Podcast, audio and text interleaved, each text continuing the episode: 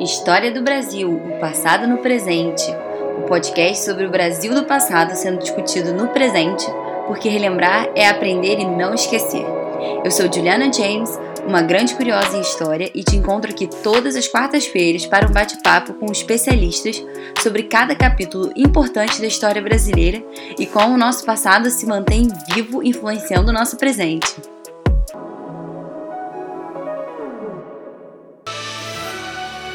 Para darmos início ao nosso primeiro episódio, precisamos nos transportar a 211 anos atrás, quando a corte portuguesa desembarcou no Brasil, fugindo dos ataques napoleônicos na Europa.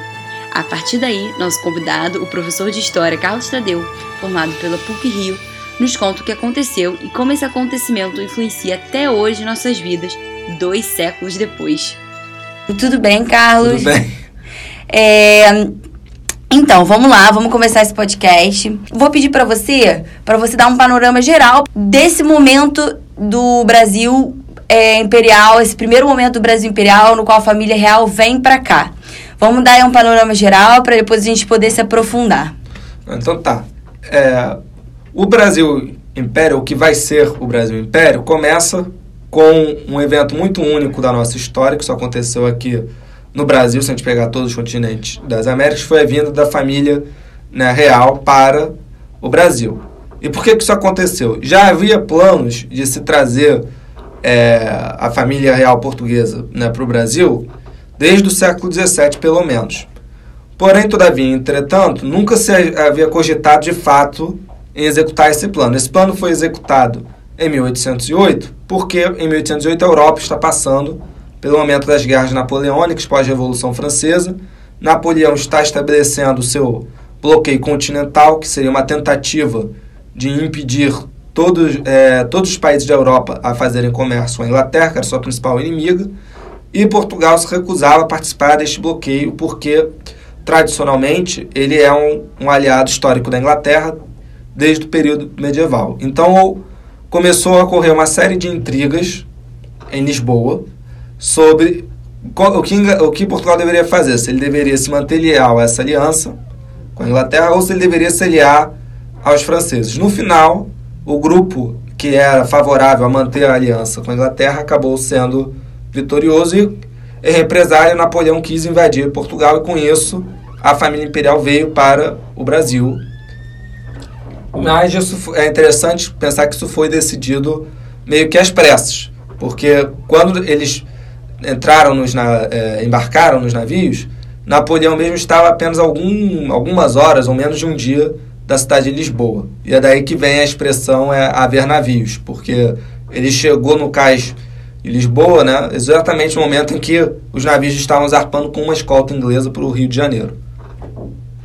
Tá. E aí a família real chega, a corte, a corte portuguesa, né? Ela chega aqui no Brasil, aí onde ela se instala, e aí, quais são os próximos passos dessa história? Então, né, ela primeiro, ela, ela passa em Salvador, que tinha sido a antiga capital da, do, do Brasil colônia, né?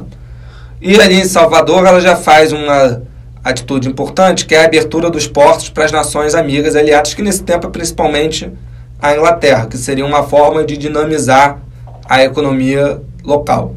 É, e aí, Dom João fica um tempo em Salvador, mas rapidamente ele vem para o Rio de Janeiro, que era seu destino final.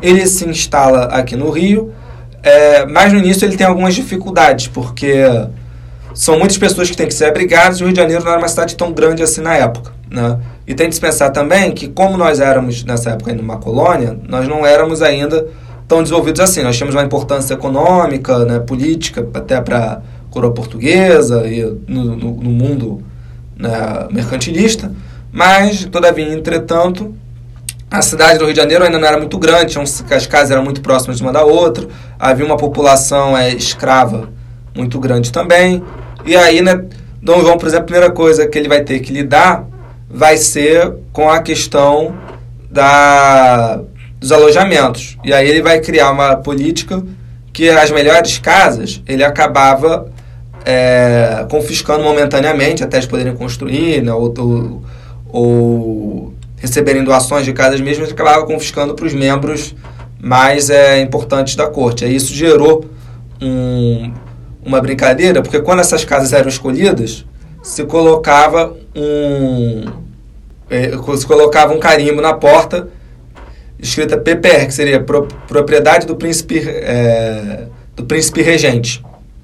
E aí as pessoas, os cariocas da época, criaram uma brincadeira em cima disso, dizendo que era ponha-se ponha para a rua, porque a pessoa não tinha mais acesso àquela casa, pelo menos momentaneamente, ou teria que conviver com outra pessoa dentro da sua casa. E naquela época, o Dom João VI era o príncipe regente? Ele ou... era príncipe regente ainda, ele não era rei porque a sua mãe, que era a rainha reinante, né, Portugal, assim como outros reinos da Europa, né, tinha é, a possibilidade de terem rainhas reinantes, além de rainhas consortes, mas a sua mãe ela estava louca, ela tinha tido um problema de saúde que ela tinha enlouquecido, Dona Maria I, é por isso que ela é chamada. Ela estava em Portugal ou no Brasil? Não, ela veio com Ela veio junto, tá. Ela veio, veio todo mundo da família real.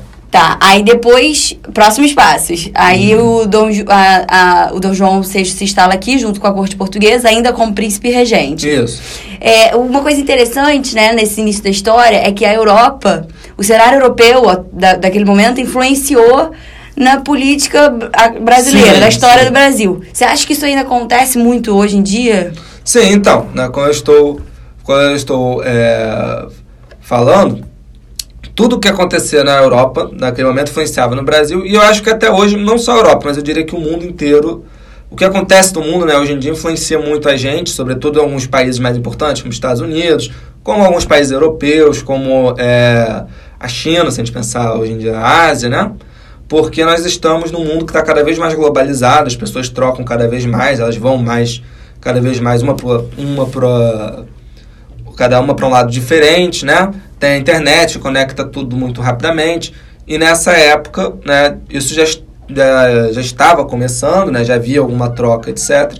E isso permitia com que houvesse essa proximidade. Né? E aí, então, por causa disso, né, o Dom João ele vai pensar políticas para manter o Brasil sob o controle da família real, mas também tentando igualar o Brasil um pouco à situação de Portugal, de modo que a gente pudesse deixar de ser uma colônia e sermos é, basicamente equânimes, né, iguais à metrópole em si portuguesa, que ele tinha medo que o Império Colonial se esfacelasse por causa das ideias da Revolução Francesa, que estavam se espalhando, né, e também da independência dos Estados Unidos, né, pelas Américas, e que defendiam coisas que para ele né, eram nocivas, né, como a ideia de república, a ideia de independência né, dos povos. Né, então ele vai tentar estabelecer uma série de alianças com a, é, a população, digamos assim, né, brasileira, particularmente com, com as elites, né, com os grandes é, fazendeiros, já alguns cafeicultores estavam surgindo, pessoal também da cana-de-açúcar, para tentar é, justamente manter esse controle. E aí ele vai também adotar outras políticas. Ele vai, por exemplo, né, em 1815, quando acabarem as guerras napoleônicas de novo também, propriamente ditas, vão haver dois movimentos. Né? Primeiro, ele vai elevar o Brasil a condição do que ele é chamado de Reino Unido, né, de Portugal e a, do Reino Unido do Bra de, de, Brasil, Portugal e Algarves, né, que é justamente para mostrar essa igualdade de direitos entre as duas metades. Né.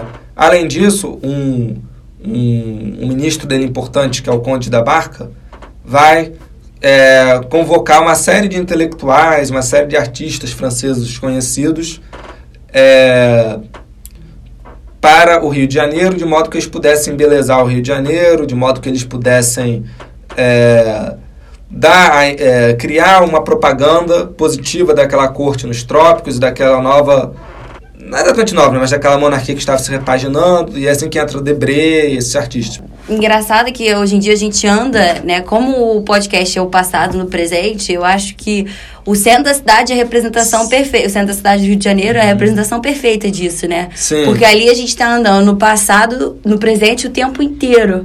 Então, como a arquitetura, né, a biblioteca, Sim. o gabinete real de leitura, o teatro municipal, são tudo heranças dessa época, Sim, então, né? por exemplo, a Biblioteca Nacional hoje em dia do Rio de Janeiro grande parte dela, não vou dizer toda, que não tem como avaliar isso, mas o núcleo inicial dela era justamente a biblioteca né, dos reis que ele trouxe de Lisboa, né, em, seu, em seus navios, e aí ele dividiu. Uma parte ele deixou aqui, e depois, quando ele voltou para Portugal, outra parte ele levou com ele de volta para Lisboa. Né, e hoje em dia está no Palácio da Ajuda. Então isso vai servir de base para a nossa atual biblioteca nacional. Né?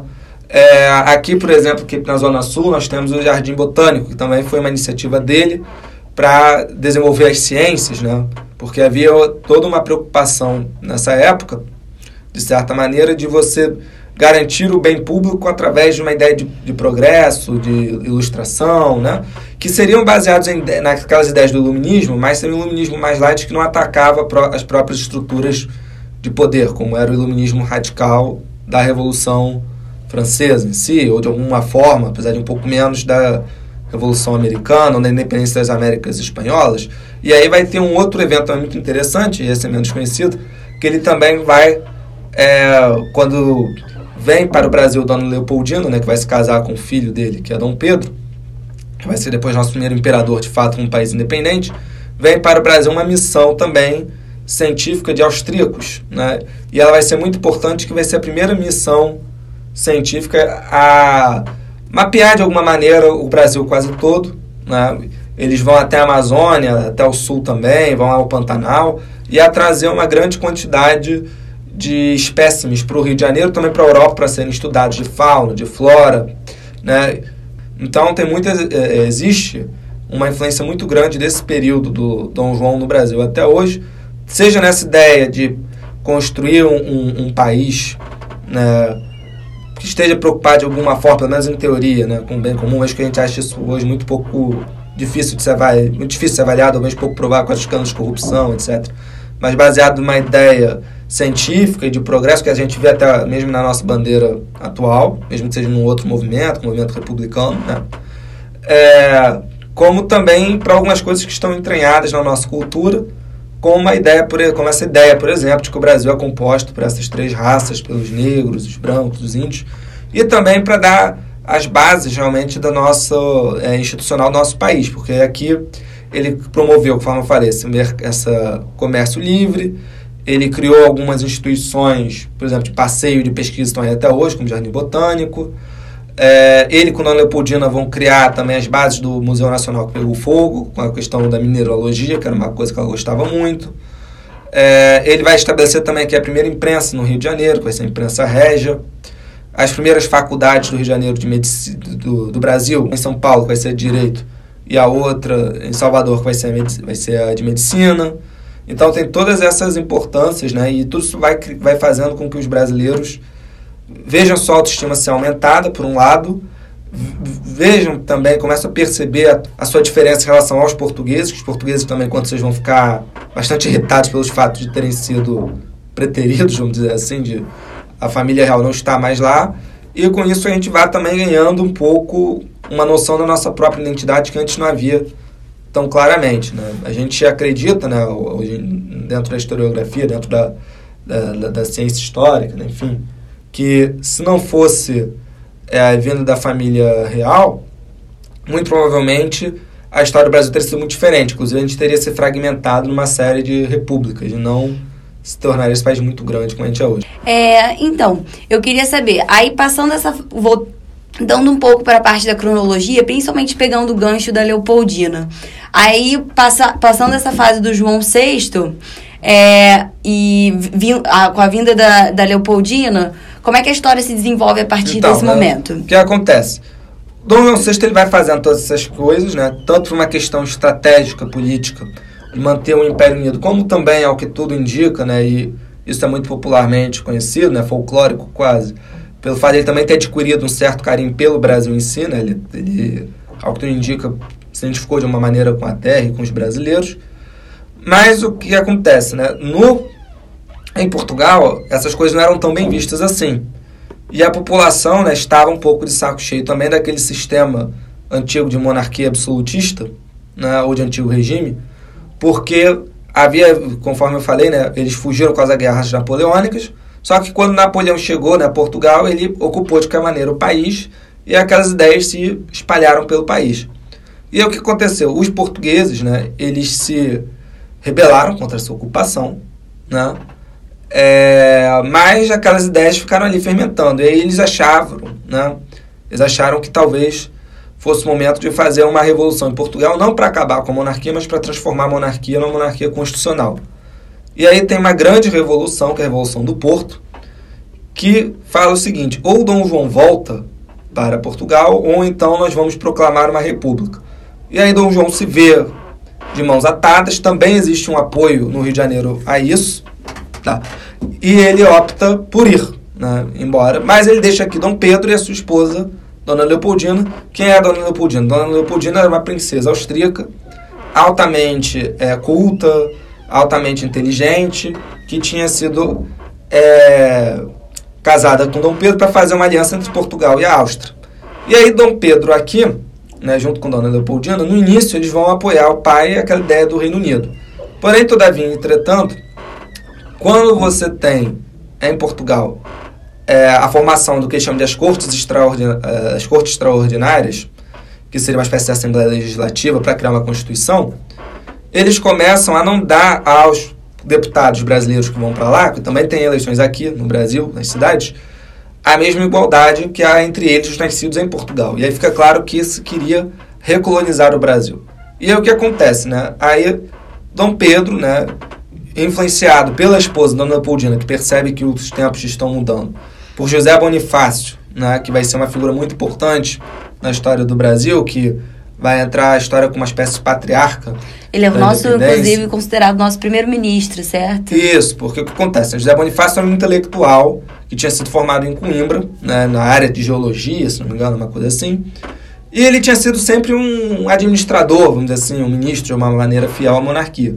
Só que em 1815, né, ele vem para o Rio de Janeiro e ele começa a perceber que o Rio de Janeiro né, e o Brasil, de, uma, de algum momento, vão romper com Portugal. E isso vai ficando cada vez mais claro com a Revolução né, do Porto e com o rumo que ela está tomando.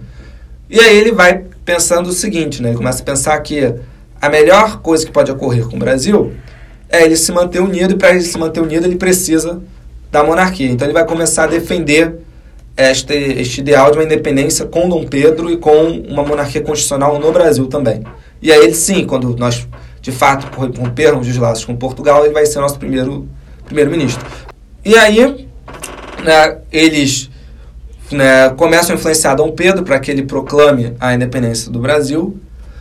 Ao mesmo tempo, também, ao que tudo indica, Dom João VI, antes de partir, é, havia sugerido que ele fizesse isso através de uma frase muito famosa, né, que ele teria dito para ele, Pedrinho, né, que ele chamava filho de Pedrinho, que eles eram muito íntimos, haverá um momento em que o Brasil há de se separar de Portugal. Este momento está próximo. Quando isso acontecer, declara tu mesmo a independência e põe a coroa na cabeça, ao invés de deixar o país a um desses aventureiros. Os aventureiros seriam os republicanos, né, pessoas com, com interesses fragmentários, etc. Uhum. E aí eles pressionam Dom Pedro né, Dom Pedro também né, tinha uma relação nesse ponto positiva com a população, também fica interessado nessa ideia. A população o apoia, né, a independência brasileira foi um movimento que, pelo menos aqui no Sudeste, teve amplo apoio, e ele de fato pro, é, declara a independência do Brasil. Mas e em que momento acontece aquela é, cena super conhecida né, do Eu Fico? Então, ela acontece um pouco antes da, da independência em si. Ela acontece no dia 5 de janeiro de 1822 que é o que acontece, né? Quando as cortes de Lisboa, né, de, da, dessa Revolução do Porto, começam a defender essa recolonização do Brasil, elas defendem que para que, que Dom Pedro retorne a Portugal. E ele no início fica na dúvida se retorna ou não. Conforme eu falei, isso é todo um processo de convencimento, etc. E é o que acontece? A população do Rio de Janeiro começa a pleitear que ele fique no Brasil, para justamente impedir essa recolonização.